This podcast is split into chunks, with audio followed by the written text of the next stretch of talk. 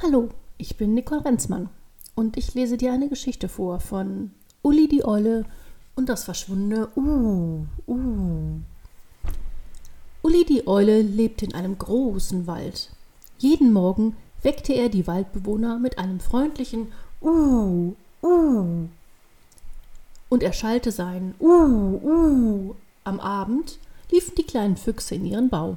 Die Wildschweine und Rehe rannten zurück an ihre Stammplätze.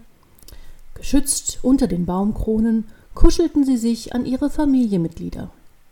Alle Vögel des Waldes suchten sich einen bequemen Ast, und Hugo der Frosch gähnte auf seinem Seerosenblatt. Schlafenszeit. Uli war ein wunderschöner großer Uhu. Wenn er seine Flügel ausbreitete, war er so breit wie ein erwachsener Mann groß. Sein Gesicht war plüschig. Er schaute mit wachen Augen über den Wald und beschützte die Bewohner. Jeder im Wald kannte Uli und alle Waldbewohner warteten morgens und abends auf sein Uh, Uh. Eines Morgens blieb es aus. Der Wald verschlief. Die kleinen Hasen spielten schon eine Weile vor dem Bau, als ihre Mutter nach ihnen sah.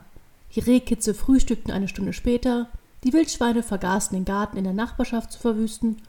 Hugo Frosch schwamm seine morgendliche Schwimmrunde zu spät, aber dafür schneller, um im Zeitplan zu bleiben und die Vögel verpassten ihre Gymnastikstunde. Alle fragten sich an diesem Morgen, was geschehen war. Wo steckte Uli, der Uhu? Die Tiere des Waldes flogen und hüpften, liefen und stampften zu Uli, dessen Behausung eine alte Kastanie war. Dort saß er, auf einem Ast, weit oben in der Krone.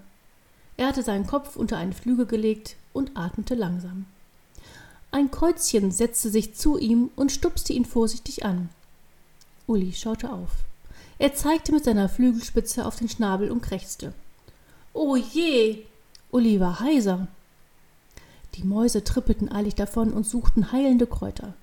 Der blaue Fuchs, mit Hugo dem Frosch auf dem Rücken, rannte zurück zum Teich. Gemeinsam füllten sie ein Seerosenblatt mit kühlem Wasser.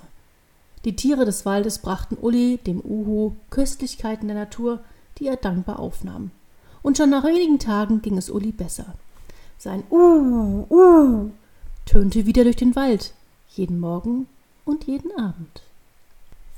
Das war's von Uli dem Uhu und mir. Wenn du noch mehr Geschichten lesen oder anhören möchtest, dann kannst du das hier in meinem Blog. Und wenn es dir gefallen hat, dann erzähl es doch bitte weiter. Danke, bis bald.